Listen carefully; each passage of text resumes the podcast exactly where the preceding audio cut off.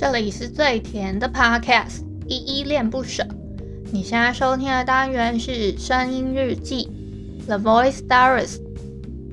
这里呢会分享一些依依的碎碎念，以及他当天接触到的生活上面的分享，就是会有一些议题上面的探讨，以及呃各种事物的分享。那我们就开始吧。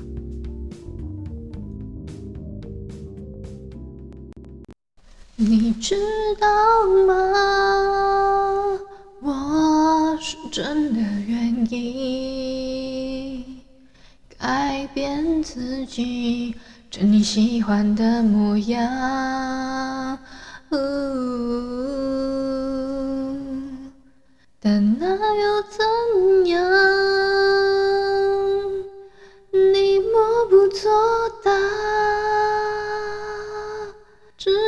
着他走向另一片汪洋。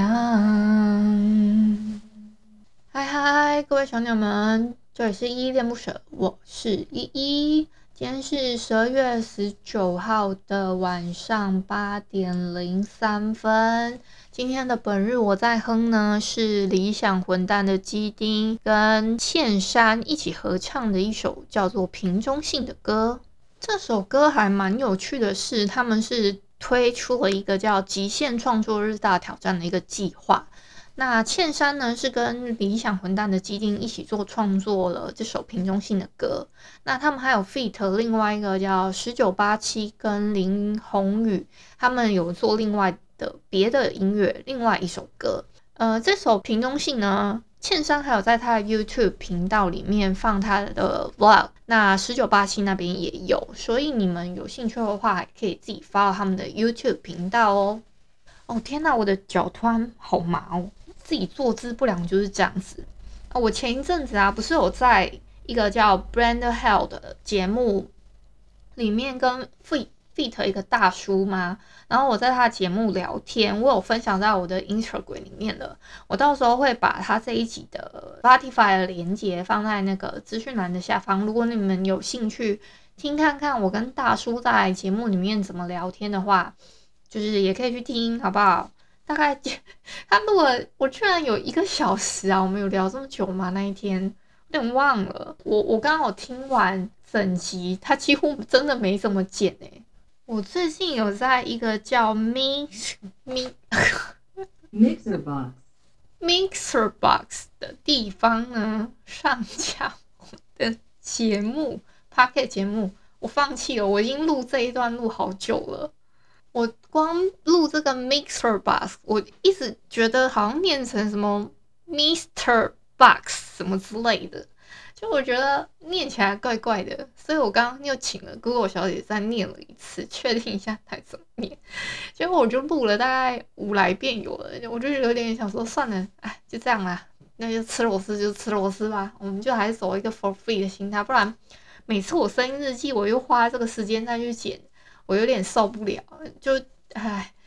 因为哦是这样，我其实蛮习惯讲完差不多到一个段落的时候，我会再回去听，这样我就不用再回来一整集听听完整一遍，我要修好几遍好几遍这样子，那样太累了，所以我干脆录一个段落，我反正我自己单口嘛，我就可以自己控制节奏，我只要记得记得我讲到的断点，我接下去想要讲什么就好了。好啦，言归正传，就是这个 MixerBox 啊。它原本是在做那种音乐串流的 APP，你们可以下载看看啊。那我也没有到，就是一定要推荐你们一定要下载怎么样？这个还蛮，它还蛮简单的使用是，它呢就是它会收集一些 YouTube 上面的影片嘛。它现它现在有多一个栏位是 Podcast，那这些栏位呢你都可以搜寻之后，比如说你。你要找依依恋不舍，你都找得到我，甚至找得到我 YouTube 上面上传的影片哦。对，就是找得到，呃，不管是 YouTube 或是 Podcast 的节目，现在都找得到了，蛮蛮方便的，而且还看得到粉丝数跟收听数，诶，超奇妙的。最近啊，我睡觉时间真的是偏普晚诶，然后我爸妈就都不会叫我吃晚餐。那这个晚餐呢，我就会变成自己一个人想说啊，那这样我也不用买回来制造垃圾，我干脆在店家里面吃好了。那我昨天就去吃了一个我很喜欢的红油抄手，那一家店呢，他就都会放豆芽菜。我为了要跟他声明不要豆芽菜这件事情啊，我就把写不要豆芽菜这件事情写的超级大。我就生怕他看不到，就会放豆芽菜。结果你们知道吗？他还是不小心放了一点点在里面。我有发现，但我想说算了，还是把它吃掉好了。这家店啊，他如果不要豆芽菜，他会放一些那个类似小白菜吗？还是什么菜？他就会把它换成那个菜，就对了。所以呢，我就想说，哎、怎么还是有一点点豆芽菜？但他还是有放那个小白菜在里面啦，就好险他。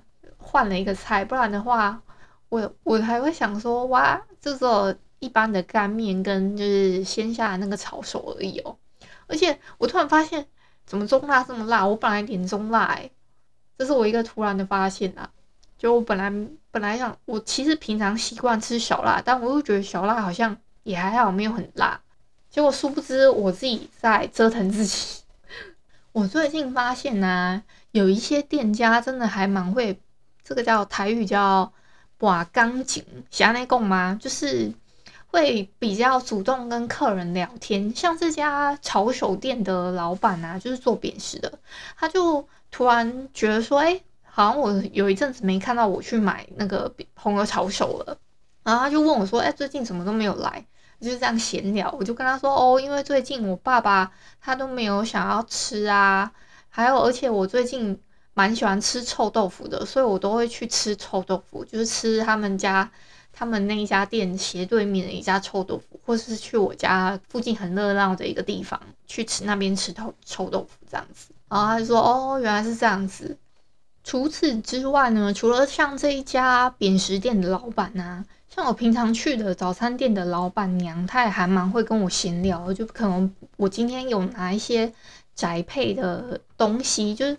呃，去去领货啊，然后他就会问我说：“你是不是又乱买东西啊？”等等之类的，或是我突然会买一大堆零食，他就会都会关心我一下。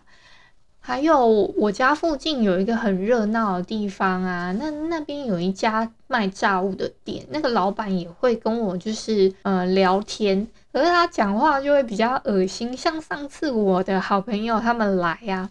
他就说，其实他那一天也蛮想跟我讲干话，就是说，哦，他他本来是要跟我说，嗯、呃，就那一天是这是这样的情况，就是我朋友就说，哦，那个依依要带我们来这里吃那个琼花莲最好吃的炸物，然后结果老板就说，他其实那天想要接说，哦，没有啦，没有你甜啦，什么之类的，他就。他本来想要这样讲，结果可是因为我朋友在，所以他不好意思。他是后来跟我讲的，然后也是前一阵子啊，我突然三更半夜觉得肚子很饿，我就想说，哦，那要不就是去老板那里买个炸物吃好了。结果你们知道吗？其实老板他有请一个女店员。结果女店员呢、突然跟我说，因为那时候客人还蛮少，女店员就突然跟我说：“哎、你怎么这么久没有来啦？好想你哦，什么之类的。”他就这样跟我讲，我就突然很惊讶的看着他说：“因为我看不出来他是那样子的人。”我就说：“哎、欸，你是吃到老板的口水了，是不是？”然后老板也一直笑笑的看着我说：“对啊，我也觉得他好像吃到了我的口水，怎么讲话这么甜？”就是他们那个老板跟店员都还蛮好笑，就还蛮好相处。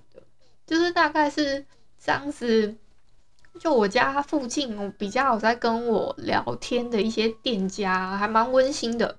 而且，其实我觉得这样子的氛围反而会让我还蛮常想要去光顾他们的。你们会有这样子的算，嗯、算这个叫拔暖还是拔钢琴啊？我我也不会讲诶、这是一个很算凝聚客源的一个方式吧。我不知道你们有没有一个使用那个 APP 的一个困扰，就我其实有诶，你我不知道你们有没有注意到 Google 的那个内建的手机 APP 啊？我自己是使用 iOS 系统的，但是呢，如果你们要删除信件的话，呃，雅虎跟就我有下载雅虎的雅虎 Mail 跟 Gmail 两个 APP。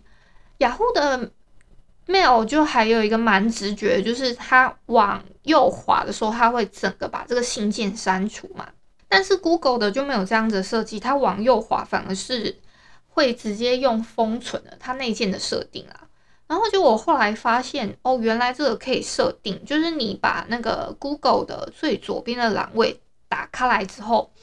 搞不好你有设定一堆标签，你就把它拉，不管不管怎样，你有没有设定什么标签什么鬼的，你就不管怎么样，你就把这个栏位呢一直拉拉到最后，按设定。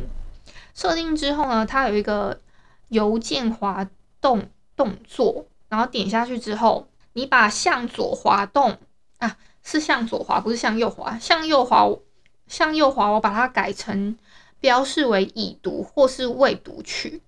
那向左滑呢，是就是丢到垃圾桶，对，就是跟雅虎一样，就是把向左滑移，就是丢到垃圾桶意思。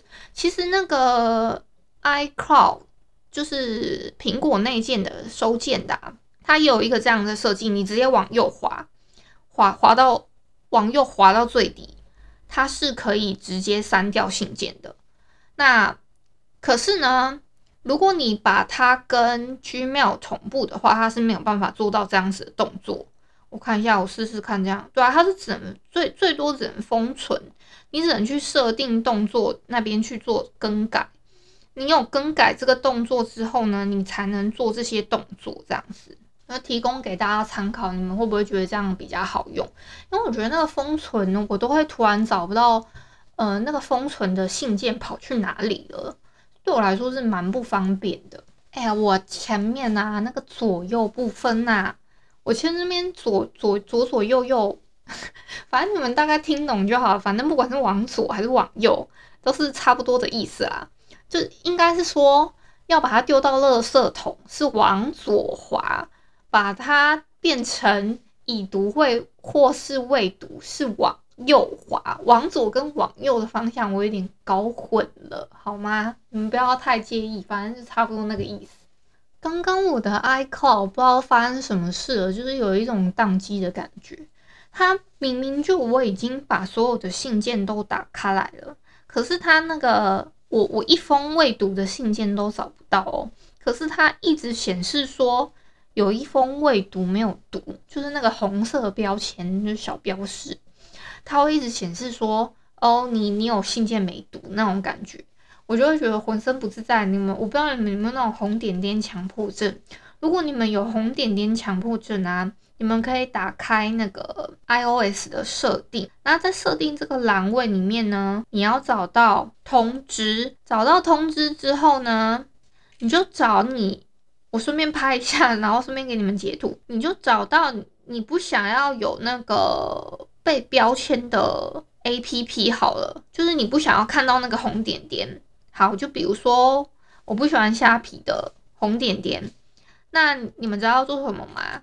就是把好，我点开虾皮购物 APP，就是把标记这个栏位关掉，那个红点点就不会出现了。这还蛮方便的。如果你真的有强迫症，然后每次都觉得到底是有什么红点点的讯息能够让我还。没有，你们懂吗？就是那个红点点会造成你困扰的话，你会觉得真的觉得浑身不自在，那你就把它把这个标记关掉，那个红点点就再也不会出现了。话说我还没有看这礼拜播出最新的那一集第四集的未来妈妈，所以我今天就没有办法跟你们讨论未来妈妈的剧情了。我可能等我晚一点有看的时候，然后我再把它。可能明天再聊一下剧情吧。嗯，就我想说，每个礼拜就跟大家聊一下剧情的进度怎么样之类的。结果就突然一个没时间看。好啦，要跟大家讲一下，今天呢有上架的语言周节目，你们还记得吗？昨天有说我们这个语言周有投票抽奖的活动，不要忘记点下方的 show note。然后点过去之后呢，帮我投个票，不一定要投我也没关系，投我当然是最好。记得都给五分哈，我还很不要脸的，就是传了给一些朋友说哦，帮我投个票，你们还可以顺便抽个奖哦，你就留下一些基本的 email 或者电话，把它留下来基本资料之后呢，你就可以进行抽奖喽。奖项很多，我上次已经讲过了。那昨天上架的节目呢？昨天是第二天，十八号的节目有像我的节目，我就是用我的破台语跟大家报佳音，跟祝大家新年快乐啊，就提早跟大家讲一下。那第第二个节目呢是立伟欧北贡，他就是完全用台语来介绍圣诞节的由来啊，还是什么？他整集全部真的都是用很很标准的台语去讲的。其实我大部分还算听得懂，但是有一点有一些听不太懂的呢，我可能就是要私底下问他一下，跟我这个破台语的程度是完全不一样 label 的好吗？那第三个节目呢是宅夫妇的异世界，他们这一集呢是哦，他们是两夫妻，一个叫摩卡，一个叫阿咪。那摩卡呢？他以前是住在美国，就是有住小时候有住过美美国一阵子，所以他讲的英文还算蛮标准的。那阿咪呢是阿美族，所以他们就在聊说，呃，阿美族语啊，跟英文，甚至就是摩卡他自己还会讲一些日文什么的。然后他们甚至也讲到说，呃，夫妻或是情侣啊之间，其实肢体语言也很重要。这件事情就是，嗯、如果像可能今天。他们会觉得说，哎，今天不适合做比较轻，就是彼此啦，可能不适合一个动作，就会大概知道说对方现在大概想要做什么，或是说，嗯，这是一个蛮直，就是比如说有些人会有一些拒绝动作或者什么样，其实这些肢体上面的动作是可以还蛮可以知道对方的心情的，像他们自己有在节目上面聊啊。他们每一天就是至少都还会拥抱一下对方，就是这样是会增加夫妻的感情的。那我就觉得还蛮好的。第四个是 GK 爸爸原创故事绘本，他这一集呢，就是其实 GK 爸爸这个节目还蛮推荐给是，就是你们家里面有小小孩啊，还是怎么样的朋友，你们可以去听他的节目。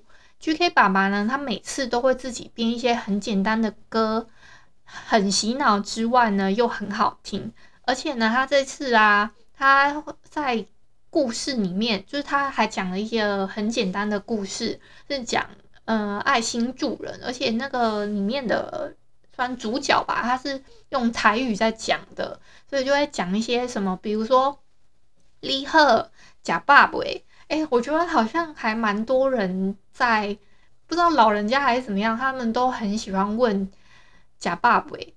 然后我后来想了一下，为什么他们都习惯问这个问题？你们知道为什么他们都会突然问这一句呷饱未吗？因为早期就是老一辈的人，他们很常吃不饱，所以呢，他们的打招呼的方式就比较容易问你说：“阿里呷饱未？”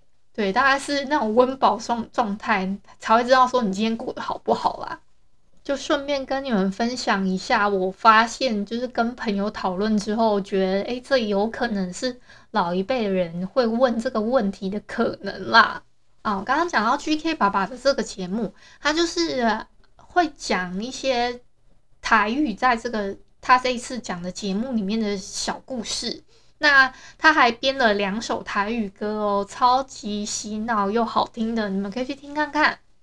我不知不觉啊，竟然已经讲了十八来分钟了，可是我实际的录音时间已经进行了一个小时，你们知道吗？就是中间的过程呢，我会再把一些真的很冗赘我或者是空拍的地方剪掉。那我今天呢，其实是想了一下。我发现你们很害羞的，不会分享自己的故事之外呢，大部分不会不太会留言。那我就想说，那既然你们不想要跟我留言，那我就去找看看你们有什么样的故事。所以呢，我就在 D car 上面找一些心情版啊，或是女孩版哦。我就想说，哎，那我就找这种可能有烦恼的人。他们要怎么解决烦恼？好了，我就是提供一些意见，我去找一些文章，那我就是用我的角度，可能去给一些建议，就用这样的方式，搞不好多多了几次之后呢，就会有人愿意分享你自己的烦恼或者问题来到我的信箱里面，那我之后就可以开设类似解决恋爱小烦恼的意见信箱之类的，我在想个单元。那我今天要分享的这一个呢，她是一个女生，她说内向的人到底该怎么办？她的她的问题是，她跟她的男友同事呢一起去聚餐，可是呢，就是对方的同事，就是男友的同事啊，都很好奇说，诶，这个男生的女朋友到底是长怎么样？也就是原 po，他到底长怎么样啊？那男友带她去吃饭之后呢，因为原 po 他本身就比较内向，就是别人讲话的时候他才会回答，就是遇到不熟的人的话，他也不太会主动说话的那一方。就是他自己是说啦，他很会怕破坏气氛，就是让大家感到尴尬这样，所以他整个吃饭的过程呢就没有怎么说话，只是偶尔会跟男朋友聊天而已。主要是因为他好像听不太到。嗯、呃，对方到底说了什么，而且也听不太懂他们的聊天内容。比如说他们在聊公事或者是工作上面有趣的事情，但是呢，他在听他们讲话，就是可能过了一段时间还是怎么样吧，他就是拿出手机划一下，结果男友因为这件事情有一点不太开心，就是会一直看到他在划手机之后，就是一直戳他。他他自己也知道，在这种场合滑手机还蛮扫兴的，但是他真的很不喜欢像这样子有陌生人的聚会。他就是想问问看，比较内向的人呢，到底应该要怎么办才好？首先呢，我觉得滑手机其实是，就是嗯，会让对方观感还蛮不好的。就是如果说你们是真的是初次见面的状况的话。所以呢，就是就算听不懂，我可能也不会一直拿手机翻，可能就是看一下时间，顶多这样，或是看一下有没有讯息进来。表面的功夫要稍微做一下啦，就是手机尽量不要滑，就是要让人家得到一点点基本的尊重，就是安静的微笑啊，还是怎么样。但是呢，我觉得有一个重点就是，其实应该在。男友提出要跟同事一起吃饭还是怎么样的情况的时候，当这一之前呢，就应该要先跟男友沟通说，说我其实不太喜欢跟陌生人还是什么，就是那种很尴尬，又不是我跟我的姐妹，然后带着男友去，然后我还可以很很自在跟朋友那种感觉，我可能没有办法。你可以先跟男友声明这件事情。其实行前就应该要这么做了，然后就或者是跟他说，你可能要把我稍微带入一点你们的话题，让我可以稍微参与一点，不然的话，到时候气氛很尴尬，我自己不好做人啦。而且在聚餐的时候这样子滑手机啊，一方面光对方的就是其他人的观感可能有一点不太好之外，你自己是算是。你自己男朋友的算门面或者面子嘛？你这样子一直划手机，男朋友可能就会觉得自己的那种面上无光的感觉吧？对啊，我自己是觉得这样子真的这种动作对男友来说其实有一点不太好，好像没有很尊重他的朋友的感觉啊。我其实还找到蛮多文章可以跟大家分享一些，就是我自己的角度，然后可以大概怎么样解决的。可是呢，因为时间上我已经录了蛮久了，所以呢，这一集时间就会有点过长。那我今天就差不多会先录到这里。那我另外啊，我想跟你们分享一件事情，就是我昨天啊，在晚上夜深人静的时候，我很认真的想了一下，我要做一个 to do list。然后这个 to do list 呢，我就是把它写了一个 memo 嘛。就我我有一个笔记本叫 To Do Memo，那这个 Memo 纸呢，我就写了，我就列了我的待办事项，然后我就列了一整条，我就觉得好像还不够的感觉。